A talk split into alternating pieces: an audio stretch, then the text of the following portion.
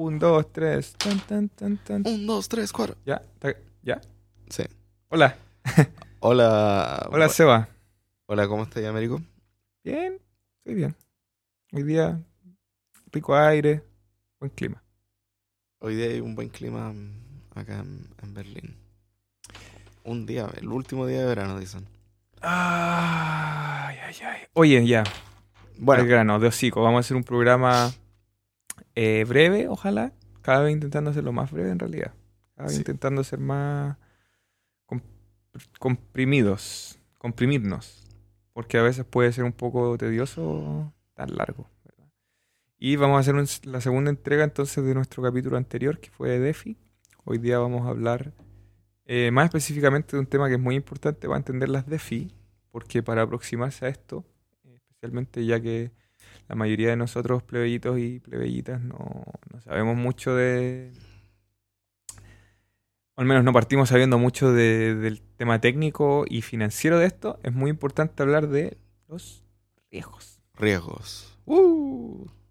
Porque si uno no maneja los riesgos, pierde, pierde mucho. En todo sentido, porque uno puede manejar los riesgos en el comercio, si los traders tienen que ponerse reglas a sí mismos, no voy a tradear con el 100% de lo que tengo, sino que, por ejemplo, con el 2% de lo que tengo. Em, no voy a sobreapalancarme, qué sé yo. Esos son manejar los riesgos como en el comercio. Pero también hay riesgos en DeFi, riesgos de distintos tipos, y de eso vamos a hablar hoy día. Claro, de la riesgo de la finanza descentralizada. Em, Para que se puedan aproximar sabiendo todo esto y siempre con el conocimiento de que se puede perder.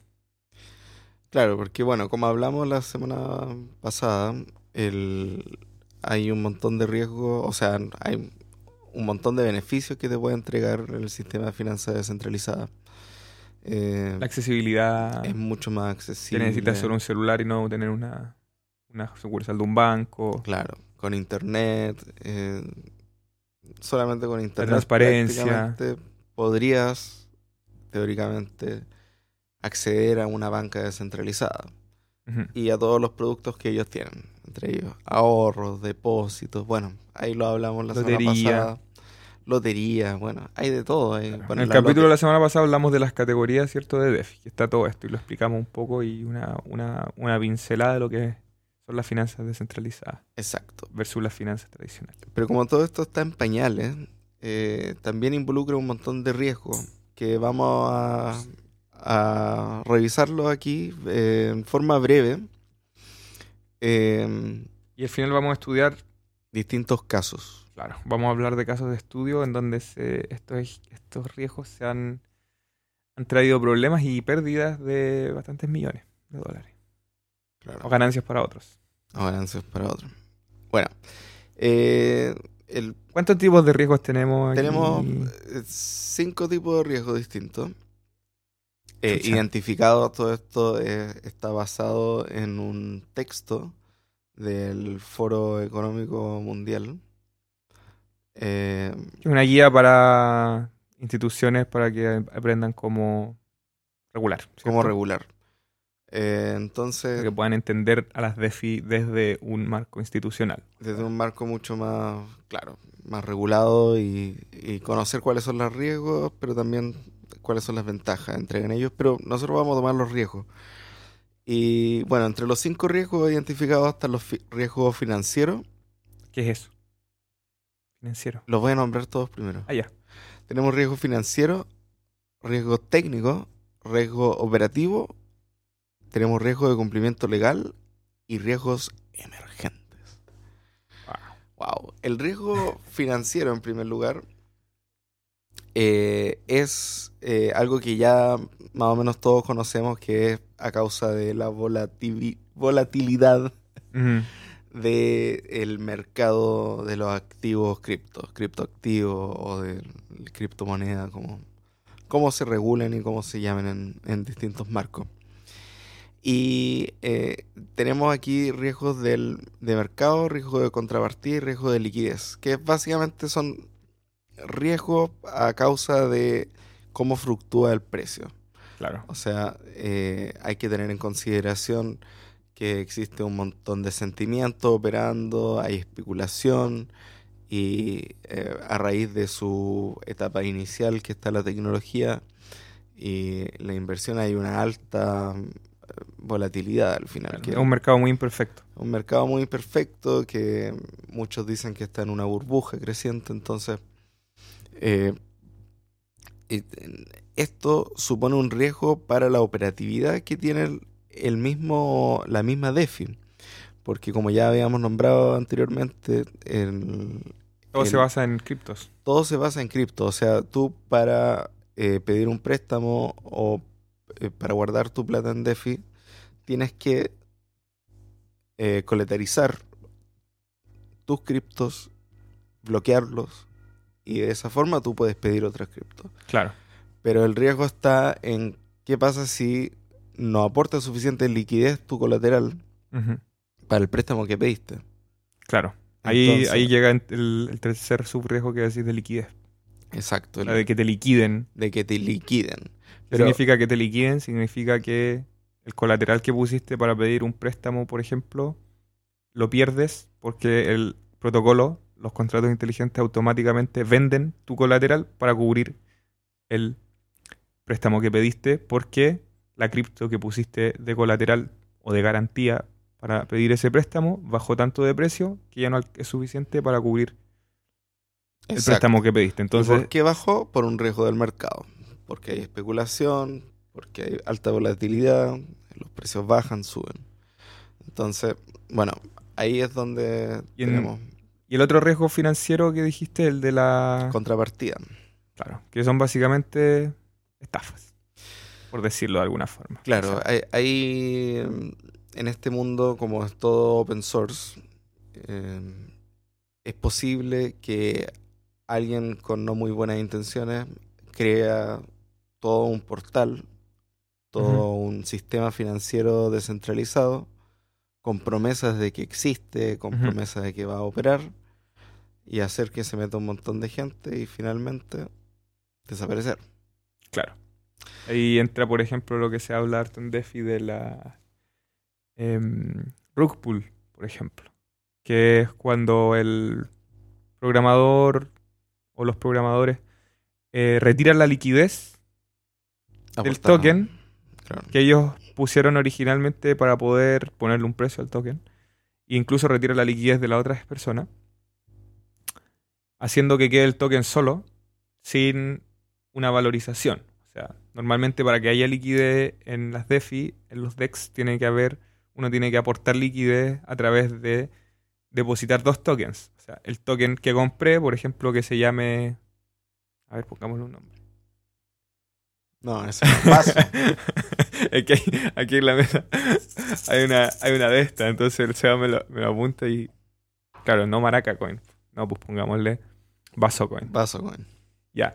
Entonces, para que, el, para que Vaso Coin tenga precio, tengo que aportar liquidez eh, depositando Vaso Coin y Ether, por ejemplo.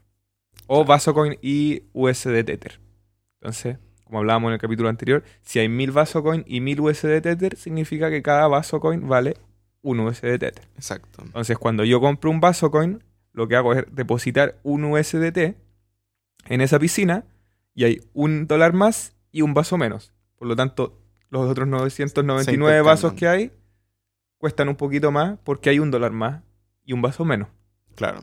Entonces, claro, lo que, lo que, lo que pasaría en este caso es que el programador retira todos los USDT y deja los puros vasos. Claro. Y eso a raíz de Entonces, vale una, una, una eh, triguiñuela que hacen el código, básicamente. Claro, claro, el, el con- Porque en un código real se supone que los, los fondos deberían quedar bloqueados dentro del smart contracts claro, claro, es un smart contract escrito específicamente para poder robar. para poder robar. Entonces, eh, esto un- un- una función, le ponen una función específica en la cual permiten permiten que se que la liquidez... la liquidez. Claro. Entonces... O por bueno, ejemplo, otra forma que hacen es que, le, que dejan la función mint. Entonces la función mint significa que hay una función en que uno puede crear más tokens.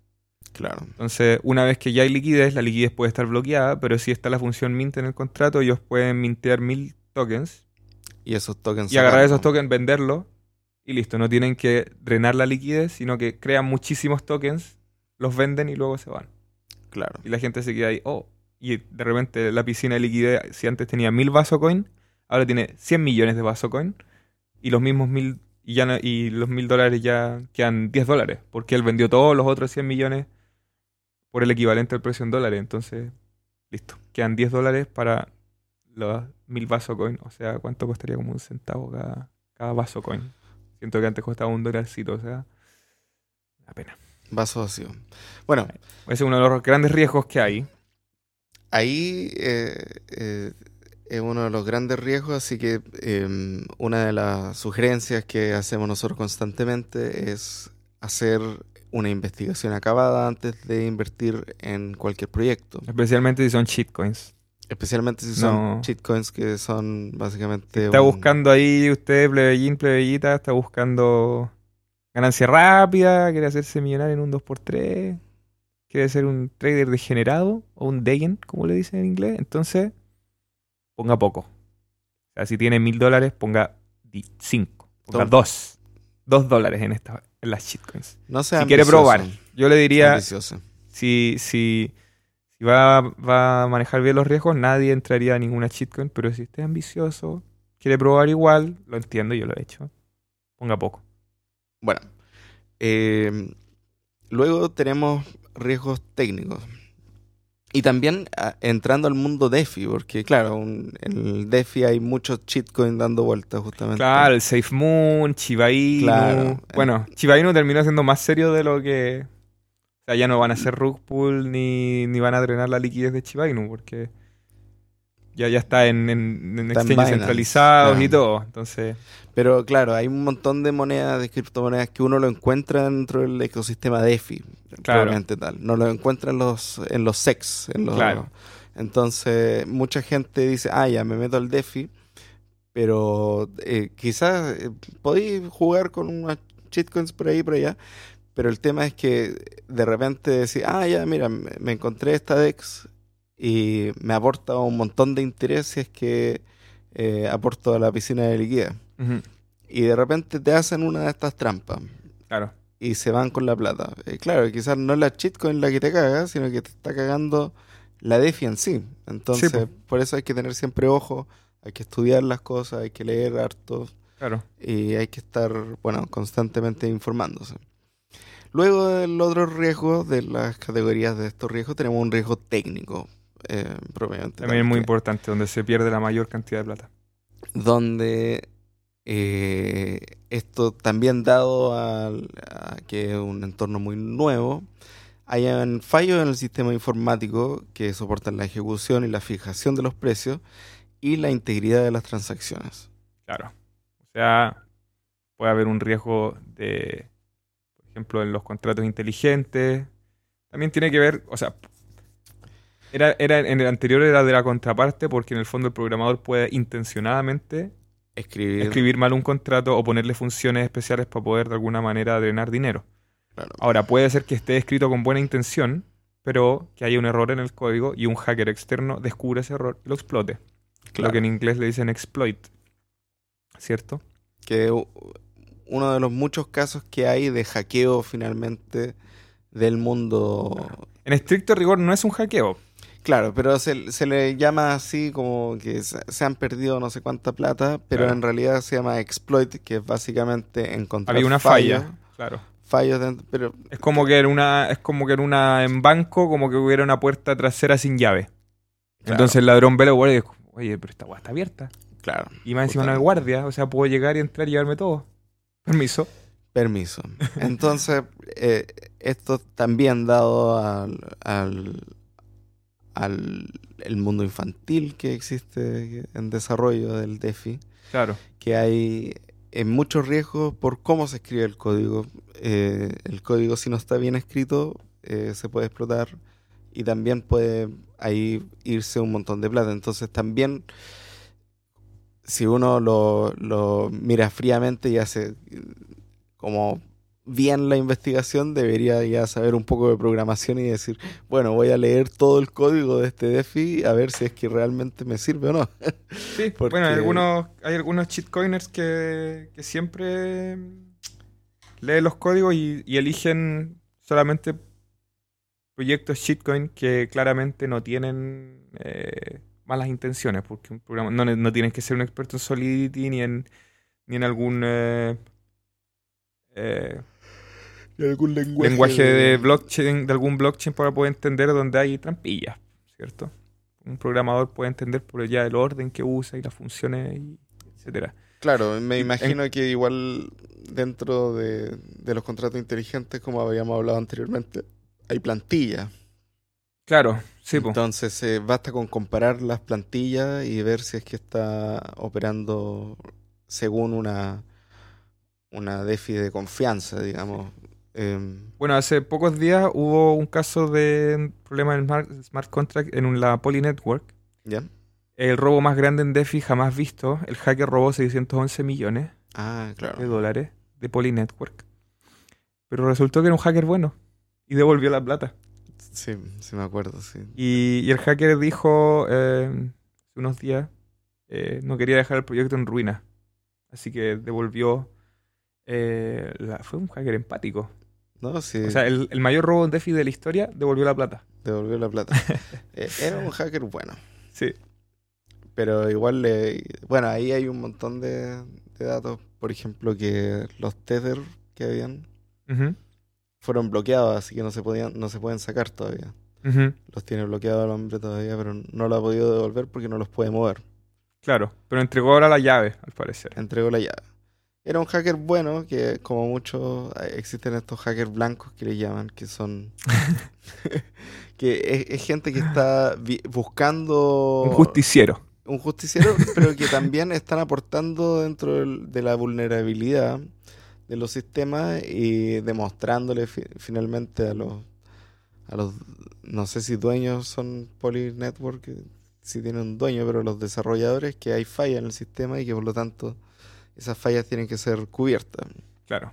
Y también, bueno, dentro de los mismos técnicos estarían, también es al final es un riesgo de los contratos inteligentes, son los problemas de los oráculos, que ya hemos hablado antes de los oráculos, son estos instrumentos que se usan para poder inf- información off-chain, on-chain, ¿cierto? Entonces, un fallo en esa información puede generar que se malinterprete, por ejemplo, el precio de un activo y haga que on-chain se ejecuten, el, el protocolo ejecute una serie de Liquida- de, de- liquidación. por ejemplo, de liquidaciones, porque el, el- el oráculo se equivocó, de dónde viene la información se equivocó, y por ejemplo dice que el precio de X activo cuesta 50% menos, siendo que está costando lo mismo, y el protocolo, como usa el oráculo para poder interpretar sus acciones, ejecuta algo que estaba mal desde el oráculo. Y lamentablemente, por ejemplo, en Ethereum no se puede eh, revertir, porque es inmutable.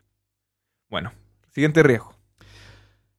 Eh, el siguiente categoría de riesgo, Operativo, ¿cierto? riesgo operativo. Son básicamente fallos en los sistemas humanos o de gestión de claves o desarrollo de protocolos de gobernanza.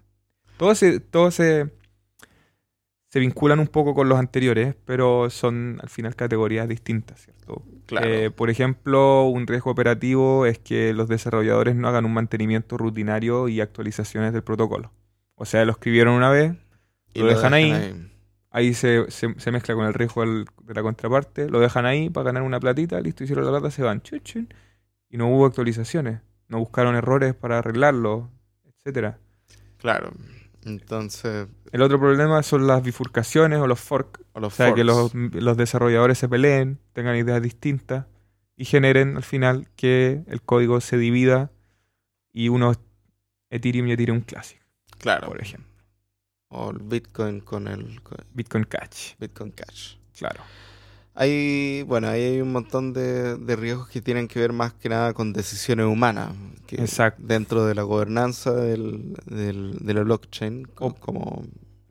También está el, el problema de la gestión de las claves. O sea, que también se, se- se mezcla con el riesgo de la contrapartida. O sea, si alguien está buscando estafarte, Pasa mucho en los grupos de Telegram, uno encuentra una, una moneda quizá no tan grande y se mete al grupo de Telegram, le falla algo técnico y escribe, ayuda, ¿cómo, ¿por qué no puedo vender mi Vasocoin? Y ahí alguien te habla y te dice, hola, ¿no puedes vender tu Vasocoin? Yo te ayudo. No por el chat del, de Vasocoin Community, Claro. sino que te habla personalmente alguien que tiene la foto, muchas veces del creador del grupo Vasocoin, Mm. que se llama Vaso Dev, Vaso Developer. Y tiene la foto de él, que es la cara de un pelado, y te habla y te dice, oye, ¿no puedes vender tu vaso con qué pasa? Yo te ayudo. Tú, ah, ingenuamente sí, ah, ya, me está hablando el dueño del, del Telegram. Ya sí, ayúdame. Ya mira, tienes que mandarme tu, tu semilla de tu, de tu billetera.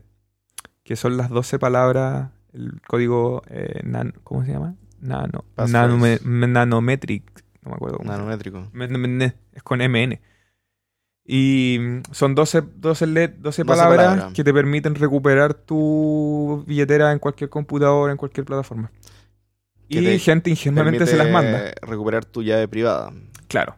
Y gente ingenuamente se las manda. Porque dice, ah, me está hablando. Amigo, te acaban de robar tu, todos tus fondos. De una forma tan simple que hablarte por un chat. Claro, bueno, es un Ahí. ejemplo de hackeo. el, Sí. el hacking. O sea, es- claro, al final es ingeniería social. Claro. O sea, ni siquiera tienen que romper una barrera de No, código no o un, que- un firewall, o sea, romper nada, porque básicamente uno es tonto y cae. claro. Bueno, escuchando yo un, un otro podcast por ahí que lo recomiendo, se llama Dark Web. Está bien interesante. ¿Ya? Eh, hablaba de eso, que el 80% de, de los hacking son ingeniería social. Así Sí, que, po.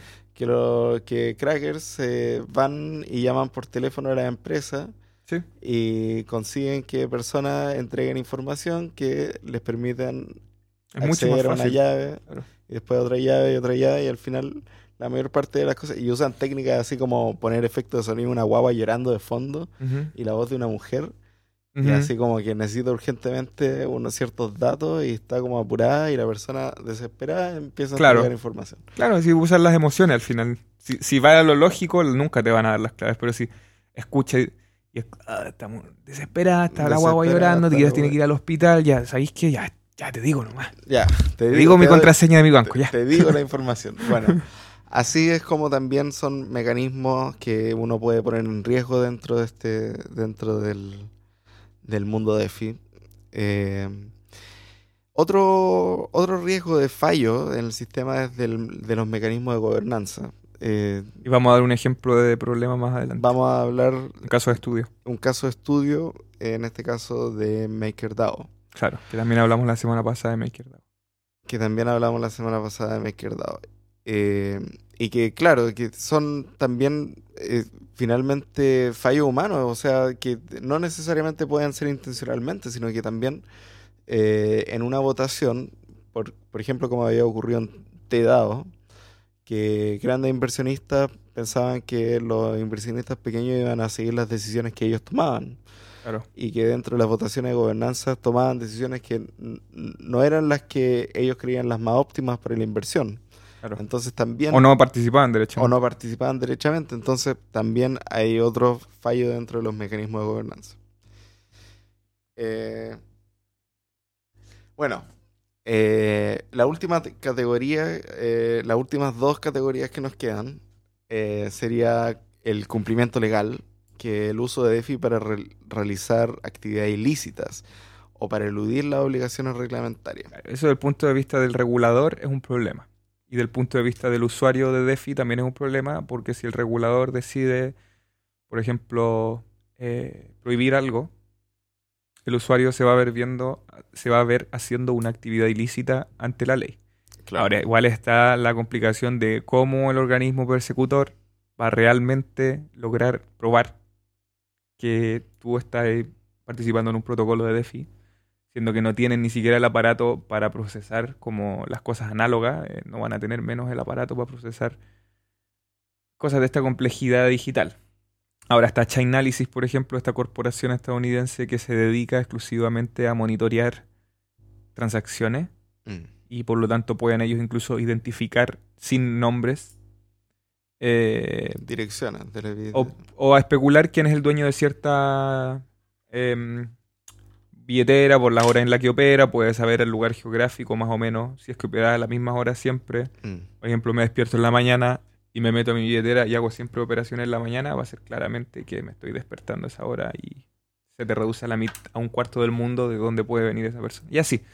Em, pero igualmente, por ejemplo, si uso VPN, si opero a horas distintas, es básicamente, es virtualmente imposible como que, que descubran quién es la persona, pero igualmente uno va a estar en un incumplimiento del marco legal y siempre eso, las noticias en cuanto a la legalidad pueden afectar directamente al precio de ciertos activos. O sea, si legalizan una cripto, por ejemplo, puede hacer que el precio baje, porque gente por pánico venda.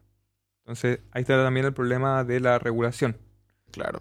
Y también está el otro problema de que grandes concentraciones de las capitales de las cripto están en unas pocas ballenas. Claro. Entonces hay una puede potencialmente haber una manipulación del mercado. Claro, definitivamente. Entonces, o en- dentro de los mecanismos de gobernanza, si es que al- alguna ballena tiene un grandes capitales puede tomar decisiones sobre el protocolo y verse beneficiado justamente sus inversiones Sí. o sus intereses. Y bueno, el em, último, o- algo más que de los, No, eso. del marco legal, es, es breve en realidad. Y lo último es lo emergente, o sea, el, digamos, consecuencias, o sea, mm, razones que uno no espera, que son emergentes, digamos, y que resultan en el colapso o debilitamiento a nivel, a una macro escala del sistema financiero de las finanzas descentralizadas, debido a la interacción o el escalamiento, la integración que hay entre los distintos componentes de las finanzas descentralizadas. O sea, por ejemplo, todas las finanzas, no todas, pero muchos protocolos están vinculados y pueden interoperar, lo que puede generar que un solo, o sea, logre una- se genere una cadena de operación, no sé, con cinco eslabones, que solo uno de esos eslabones falle, puede generar una cascada de problemas hacia los siguientes protocolos con consecuencias diversas desde la pérdida de fondos hasta la liquidación de los fondos de los usuarios, a a la depreciación de, de una... Y eso puede llevar a que mucha gente venda, que se deprecie la moneda, Claro. Y hay en- Y muchas consecuencias posteriores a... como cuando se revienta una burbuja, una cascada de caída de- del precio, básicamente. Claro. Donde están todos vendiendo, vendiendo, vendiendo.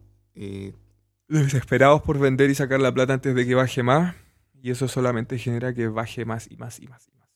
Esas son las categorías más o menos de los riesgos que hay, y ahora vamos a estudiar unos casos a de estudio brevemente. que están em,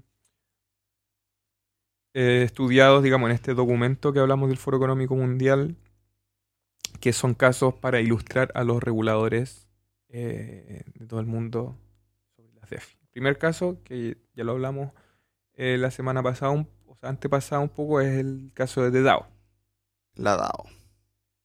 ¿cierto?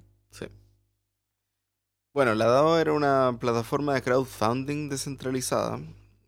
O sea, habían distintos proyectos, dApps descentralizados. Y la idea era que hubiera una piscina que eh, de, capitales que fueran financiando estos distintos proyectos. Eh, este fue como el primer servicio DeFi, DeFi que fue viable el primer proyecto construido sobre Ethereum. En el 2016 el Ether tenía aproximadamente, costaba como 30 dólares. ¿cuánto? Cinco. 5 dólares. Y habían logrado reunir 150 millones de dólares en Ether. Era, era la mayor capitalización que se había logrado con Ether.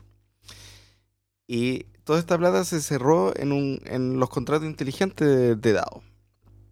Con el objetivo de financiar el desarrollo de las aplicaciones descentralizadas que aparecieran en el futuro. Sin embargo, antes del lanzamiento, un atacante, un atacante explotó un fallo, hizo un exploit, como habíamos dicho anteriormente, que había sido encontrado dentro de la entrada de esto y logró drenar aproximadamente un 40% de Los los, fondos. fondos. que habían sido bloqueados. En este caso, este hacker o este O sea, sus atacante 60, 70 millones de dólares se llevó unos 70 millones de en dólares Ether. en Ether. Hoy día Eh, serían como varios cientos, más de mil. Y claro, eh, me, me parece, yo no, yo no entiendo bien cómo funcionó, pero me parece que logró drenar estos fondos a una, a una solo, a uno solo de estos proyectos hijos, como un Child DAO. A uno de los proyectos eh, que iban a hacer para el crowdfunding, pero sin antes hacer la votación.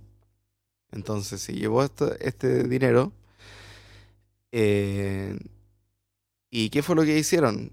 Para evitar la pérdida permanente, como habíamos nombrado anteriormente, bifurcaron, hicieron un hard fork eh, para revertir la cadena de Ethereum antes del robo.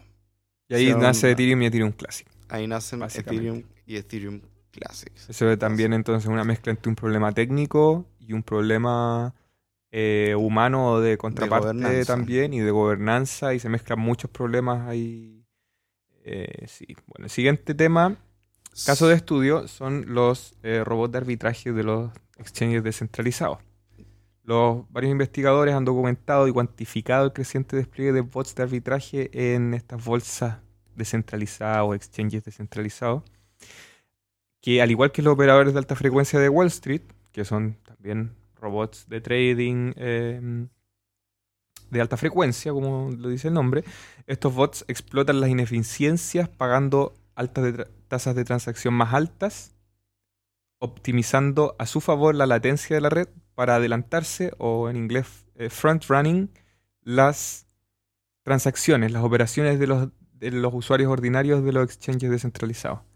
Entonces, ellos eh, reconocen la, a partir de la latencia, o sea, el tiempo que demora en que uno firma el contrato y se ejecuta el swap, el intercambio, que puede tomar, bueno, depende de la red, en Ethereum puede tomar varios minutos, hasta 40 minutos o horas incluso. Pero por ejemplo en Binance Smart Chain o en Solana puede tomar segundos. Segundo, claro. 10, 15 segundos puede tomar hacer un swap. Eh, los, los robots reconocen cuánto tiempo se va a demorar y aprovechan de pagar una tasa de transacción más alta para poder hacer una operación antes que el usuario, Claro. haciendo, tomando ventaja del precio. Por ejemplo, si tú vas a comprar mil dólares, el bot compra antes que tú, entonces va a comprar a un precio más barato, antes de que tú compres esos mil y subas el precio, él compra a un precio más barato, paga un poco más de gas para poder poner su operación antes que la tuya, porque quien paga más gas tiene su operación Tiene primero en la fila, digamos.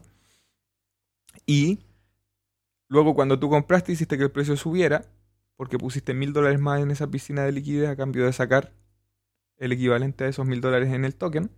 Y luego el bot puede vender con el precio más alto. O sea, compra un microsegundo antes que tú, tú subes el precio y él vende después. El vendo. Entonces, Y así, de, de a poquito, arenita, granito de arena. claro, o sea, ¿cuántas Suman. transacciones se hacen por día en, en los exchanges descentralizados? Miles. Claro. Entonces, claro, Ahí sumándola un dolarcillo, un dolarcillo, un dolarcillo.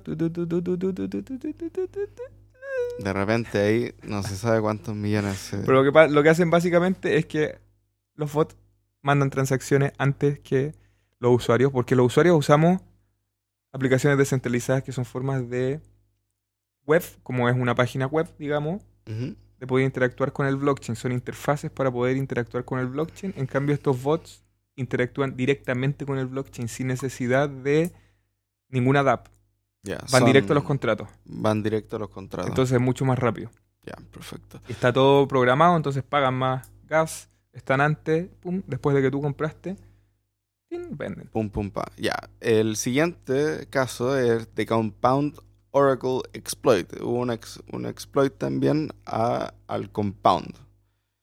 Eh, digamos que eh, Compound es el, mercado de... de La o sea, de la MakerDAO. de MakerDAO. MakerDAO eh, está, está da, eh, DApp de Ethereum también. Está en sí. Está en Ethereum. Que es una DeFi.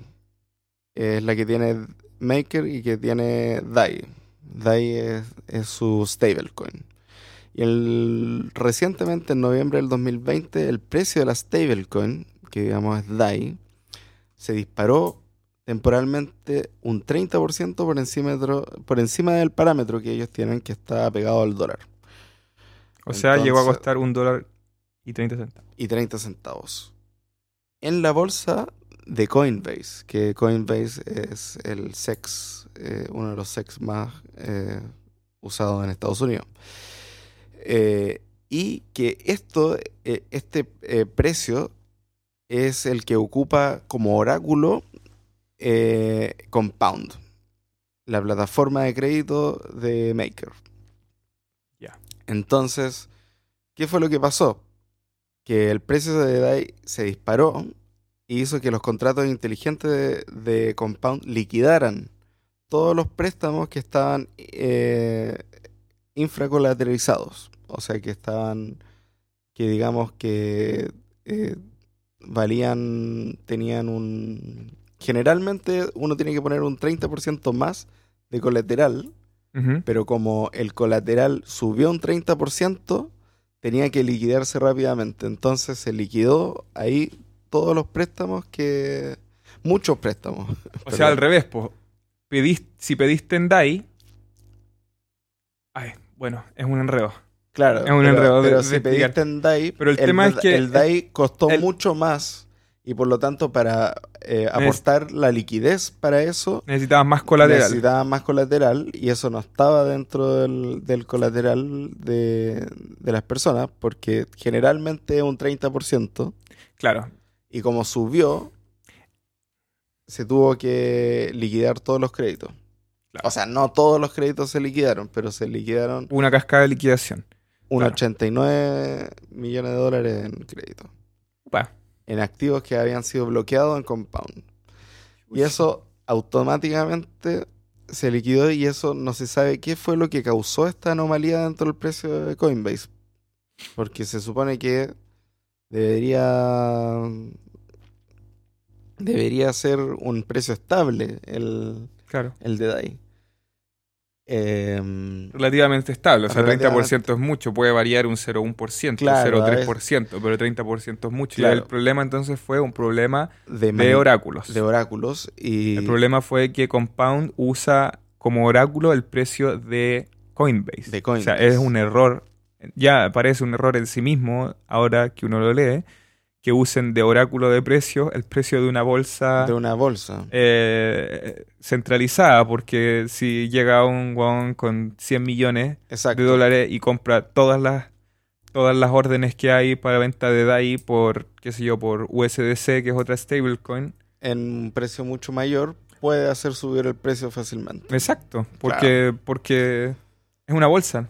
Claro, justamente. Entonces te- hay, hay una puede usar falla, eso como hay oráculo. Una, hay una falla técnica ahí de- del oráculo y que hay finalmente un, un riesgo inherente dentro de la interconexión de la DeFi con otros sistemas financieros basados en blockchain, que eh, tiene que haber otra forma al final de, eh, de conocer los precios de parte del oráculo. Claro, eso falta seguir eh, desarrollándolo, como los oráculos efectivamente proporcionan información eh, no solo verídica, sino que, que no esté afectada por cuestiones externas. Siguiente caso de estudio, SushiSwap, el ataque vampiro a Uniswap. En septiembre del 2020, un desarrollador de seudónimo Chef Naomi bifurcó Uniswap, es decir. Chef Nomi. Es decir, copió el código, ¿cierto? Un intercambio, Uniswap es un intercambio eh, descentralizado de código abierto. Y entonces hizo de SushiSwap un intercambio casi idéntico con un token añadido, el Sushi, y recompensas en token para los proveedores de liquidez y los titulares de tokens. Eh, este incidente o este hecho se conoce como el primer evento de minería vampírica que fue único en el sentido eh, en que SushiSwap compitió directamente con Uniswap al proporcionar el mismo servicio de swap, o sea, de hacer intercambio eh, no con libro de órdenes, sino que directamente de piscinas de liquidez donde la gente bloquea sus fondos, como habíamos dicho, el ejemplo de Vasocoin y USDT, que lo pones en una piscina, ¿cierto? Entonces, los participantes iniciales de SushiSwap ganaban sushi depositando los tokens LP de Uniswap. Un token LP, igual lo hablamos en la, la- el capítulo anterior de DeFi, es este token que me dan a cambio de yo depositar mi Vasocoin con un USDT. Me dan un token LP. LP significa Liquidity Provider, proveedor de liquidez. Claro. Entonces en español sería un token PL. Em, con este token PL, lo que uno hace es que agarraba el token PL que prueba la liquidez que estoy proveyendo para Sushi, o sea, prove- proveo liquidez en Uniswap depositando un Sushi y un USDT o un Sushi y 0.001 Ether. Depende del precio de Sushi y de Ether en ese momento, cuánto genere un, un token LP o PL. Luego agarraba ese token PL que se me da en Uniswap por proveer liquidez y lo pones en Sushi. Y al ponerlo en Sushi yo estoy probando de que estoy proveyendo liquidez y el protocolo de SushiSwap me da como recompensa más Sushi. Entonces, yo proveer liquidez y luego tomar el token que prueba mi provisión de liquidez y llevarlo a Sushi, gano más Sushi. Posteriormente lo que pasó es que eh, se llamó un poco a mover la liquidez ya no de, de Uniswap, sino que ponerla directamente en SushiSwap. O sea, empezó a est- hacer esta minería vampírica, por decirlo Claro, de alguna forma. Drenó Primero los era, de pongan su- Uniswap a SushiSwap. Claro. básicamente. O sea, primero era pongan los tokens de Uniswap, después fue tiene que ser con tokens LP de Sushi. O sea, la gente tuvo que retirar la liquidez de Uniswap para ponerla en SushiSwap para poder seguir recibiendo Sushi como recompensa por proveer liquidez. Claro. ¿Y al final qué pasó con este...? Bueno, 10 días más El tarde, chef. el, el- este famoso chef Nomi, el promotor anónimo de los sushi, vendió todos sus tokens sushi por 13 millones de dólares en Ether. Y al final se dio el control del protocolo al director general de FTX, al Sam Bank Friedman, eh, que es una bolsa de intercambio centralizada, que también está incursionando en la, en lo descentralizado con Serum y, y que es un DEX de Solana. Y han hecho ya bastantes partnerships con Solana, por ejemplo, para, para trabajar en, en este exchange descentralizado que sería como el hijo descentralizado de FTX. Pero en fin, el protocolo siguió funcionando y hoy día Sushi está costando 15 dólares. Y, y a final de cuentas es más descentralizado que Uniswap porque en Uniswap también hay, hay fondos de inversión, capitales, venture capitals, eh, capitales de riesgo que invirtieron su plata. Eh, hace poco, de hecho, los tokens Uni que tenía el MIT o algo así, o los estudiantes de Harvard o no sé qué, fueron, los vendieron como también por 15 millones cuando estaba en el punto más bajo. Y eso son cosas que a veces pueden ser complicadas de tener tokens en donde están metidos los fondos de, de riesgo, porque uno nunca sabe cuándo esos inversores van a querer liquidar y hacerse cash out, hacer la plata. Claro.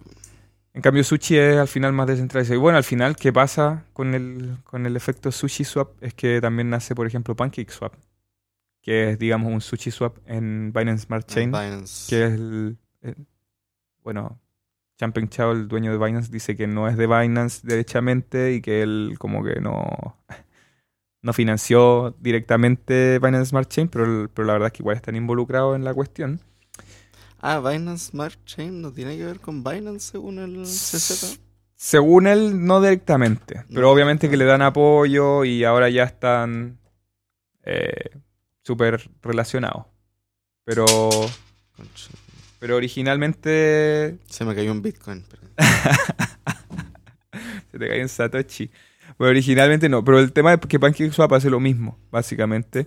Y la diferencia es que en Binance Smart Chain pagas comisiones como de 10 centavos en vez de pagar los 40, 50, hasta 120 dólares que pagas en Ethereum, en la red de Ethereum, que es donde está construido SushiSwap y Uniswap. Así que Más baratito.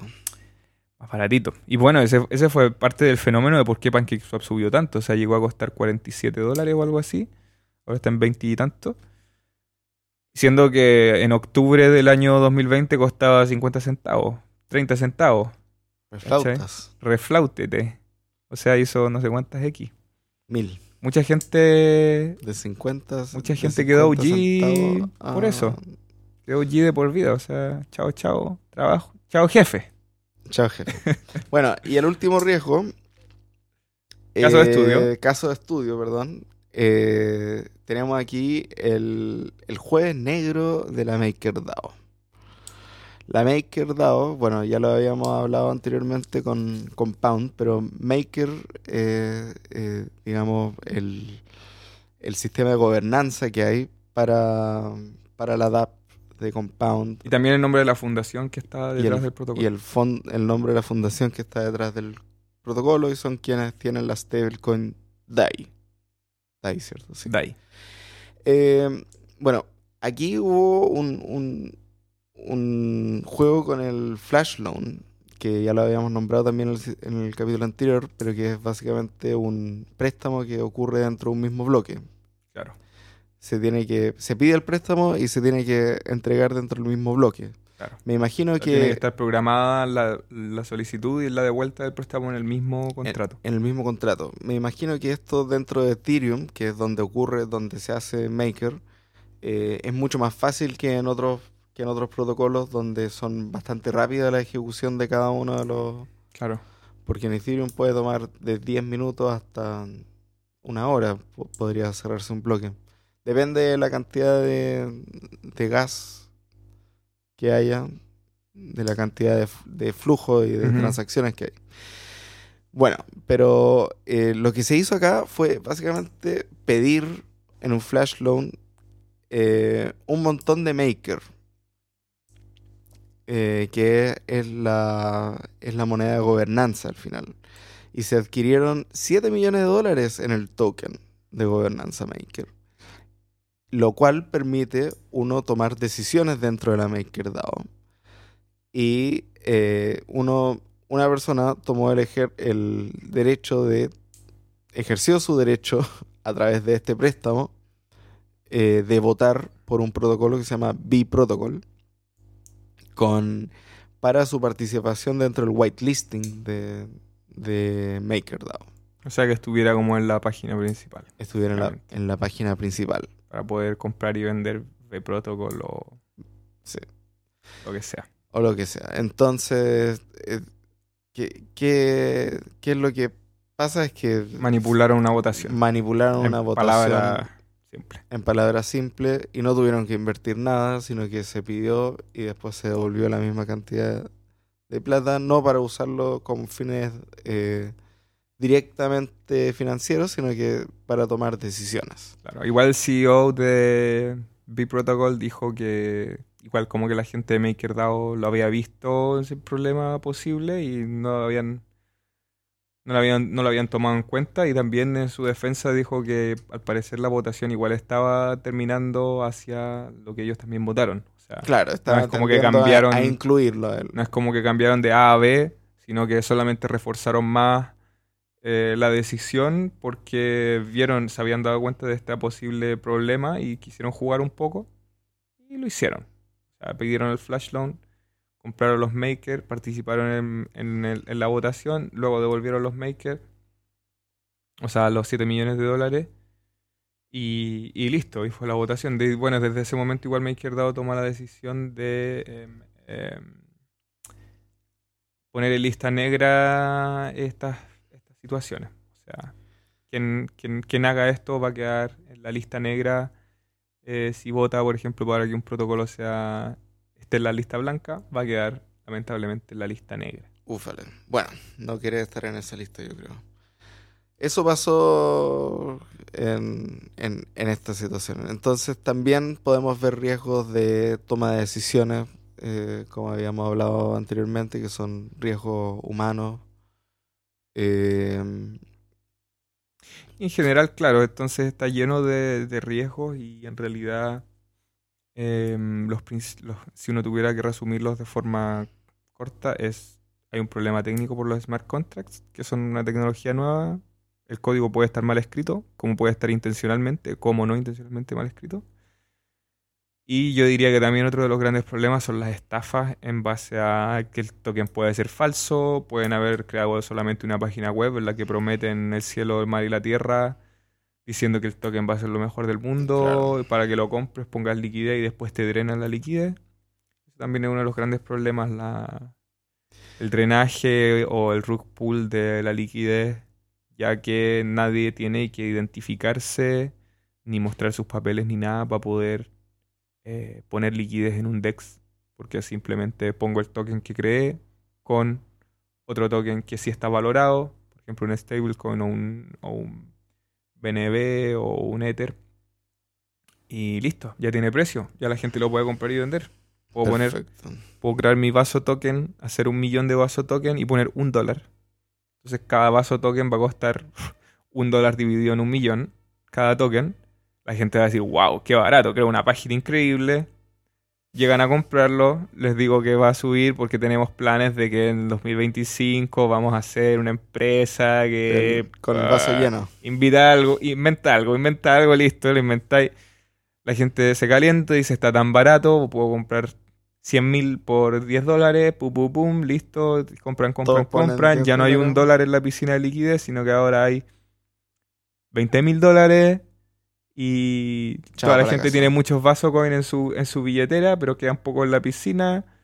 Pum, llega el dueño, mint, mintea unos 100 mil vasos coin, los vende, quedan 2 dólares la piscina de liquidez, la gente se queda con los tokens en la billetera y valen cero. Bueno. Ese también es uno de los grandes problemas, así que Muchos problemas por lo mismo, queridos plebeyes, queridas plebeyos y plebeyas. Eh, hay que estar atento, hay que estar estudiando constantemente y eh, estar, si quieren indagar en el mundo de EFI, estamos en una etapa temprana donde hay que ser muy precavidos si es que se va a meter plata en, en esas cosas. alto riesgo, alta ganancia, alta pérdida.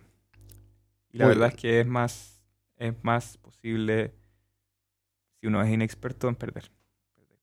Eso. Hay casos y casos, ¿ah? Yo sé, hay gente que hay, hay casos ahí que ha hecho buena, buena plata, pero tampoco hay que cegarse por la ambición. Ya, nos despedimos. No sea ambicioso. No sea ambicioso. Próximo capítulo vamos a hacer la tercera edición en la que vamos a dar alguna... ¿Qué era? Vamos, Vamos a hablar de algunas dApps confiables. eh, vamos a hablar de las billeteras. Claro. ¿Cómo opera básicamente? Y cómo opera cómo operar dentro del mundo de EFI. cómo entrar a las DeFi, cómo entrar dos psicos. Ah, no, no dos psicos, informados. Ya sabemos los riesgos, ya sabemos las ventajas, desventajas, etcétera, etcétera, etcétera. Ya. Muchas gracias. Nos vemos. No te Eh. debiste haber tomado esa botella de whisky antes de. Oh, siempre. Ya. Nos vemos. Que Vaso estén Coin. muy bien. Recuerden, Vaso Coin va a salir luego a la venta. Em, Va a costar No, 0,000001. no es una estafa, se lo juro. Vaso Coin eh, la pueden comprar desde ya. y no sé si dure más de un mes. Voy a vender todo antes. Pero cómprenla, va a ser barata. Cómprelo. Para que este hombre pueda llenar su vaso de nuevo de, otro, otro Whisky. Coin. Ya, chao, plebeyos. Que les vaya bien. Disfruten el- la subida de los precios. Y un poco Puro fomo este hombre, puro fomo. de Beijing.